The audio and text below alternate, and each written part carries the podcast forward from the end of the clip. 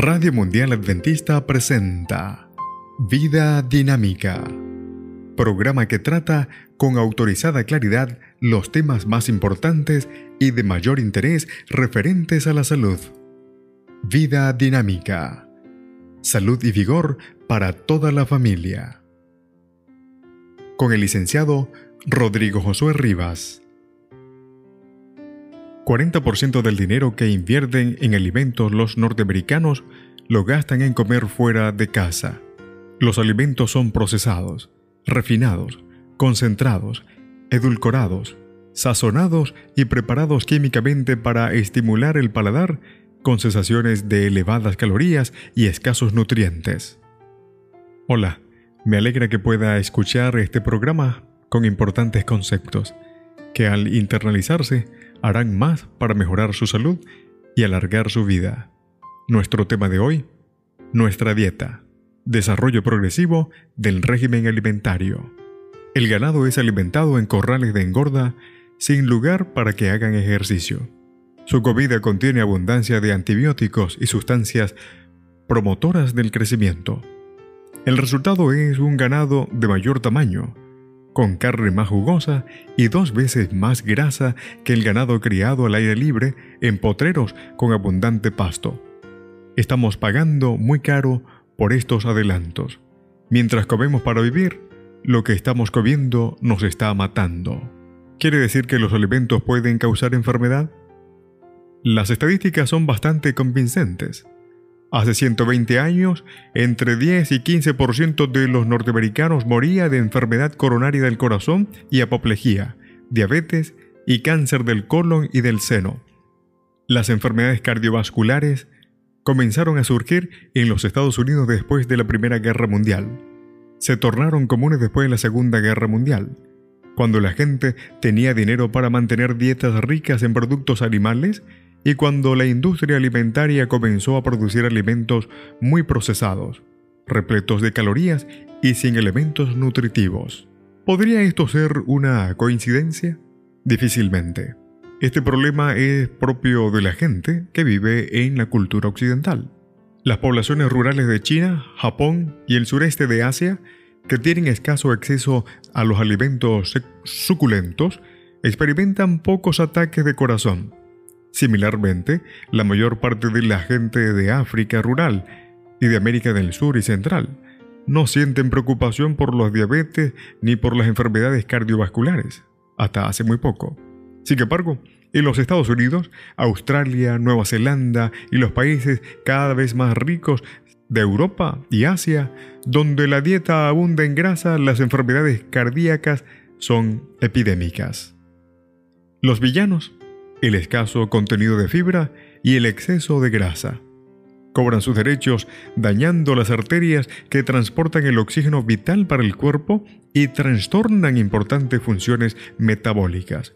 Debido al engrosamiento de las paredes arteriales y al estrechamiento de la luz o espacio interior, 4.000 norteamericanos sufren ataques cardíacos cada día uno de cada tres adultos tiene presión elevada de la sangre y miles quedan inválidos a causa de los ataques de apoplejía. La obesidad es epidémica debido al metabolismo desordenado causado por estilos de vida desequilibrados.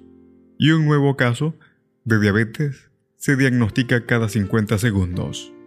Antes del comienzo del siglo XX, la dieta norteamericana consistía principalmente de alimentos cultivados en los huertos locales y en las granjas cercanas, complementados por algunos artículos adquiridos en el almacén del pueblo y carne de animales criadas localmente y de ganado engordado en potreros con abundante pasto.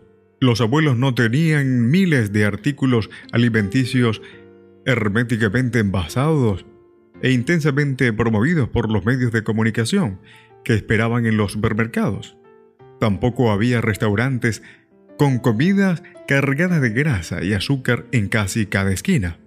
El artículo principal de la dieta eran los granos, granos de trigo, avena, cebada y otros cereales que abundaban en todas partes. Las familias comían alimentos recién preparados y gruesas rebanadas de pan casero, servidos en sus propias mesas. disfrutaban de platos calientes preparados con cereales de pan de maíz y bizcochos. Comían arroz, tallarines y maíz o elote, juntamente con frijoles, papas, verduras y frutas. Estos alimentos nutritivos y con elevado contenido de fibra constituían el 53% de su consumo diario de calorías, lo cual es una proporción adecuada. Pero los tiempos y los gustos cambiaron en forma dramática.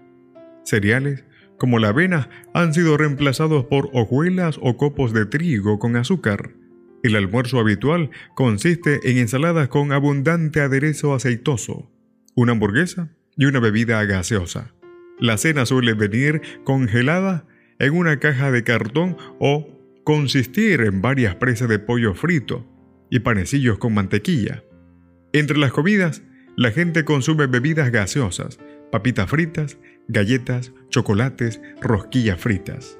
Los alimentos nutritivos con adecuado contenido de fibra representan solo el 22% de la dieta calórica diaria, mientras que el consumo de grasa casi se ha duplicado y el consumo de azúcar ha aumentado un 240% y posiblemente más.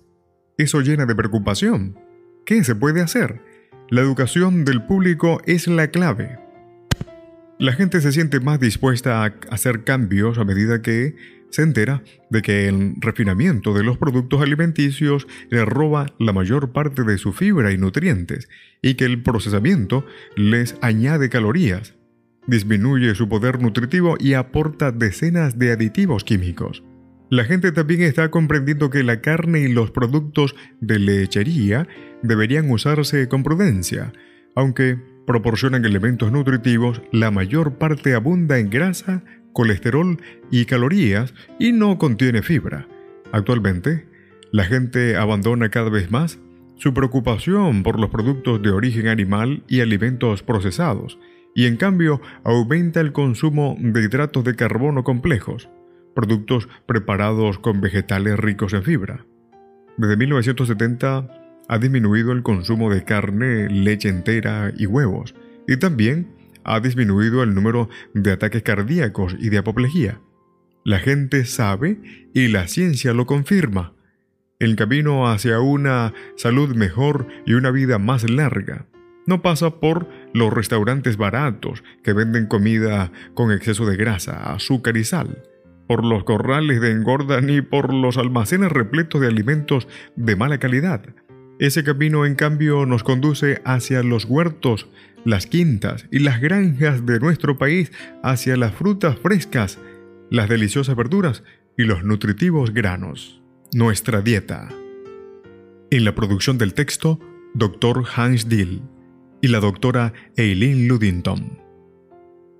Vida Dinámica fue una presentación de Radio Mundial Adventista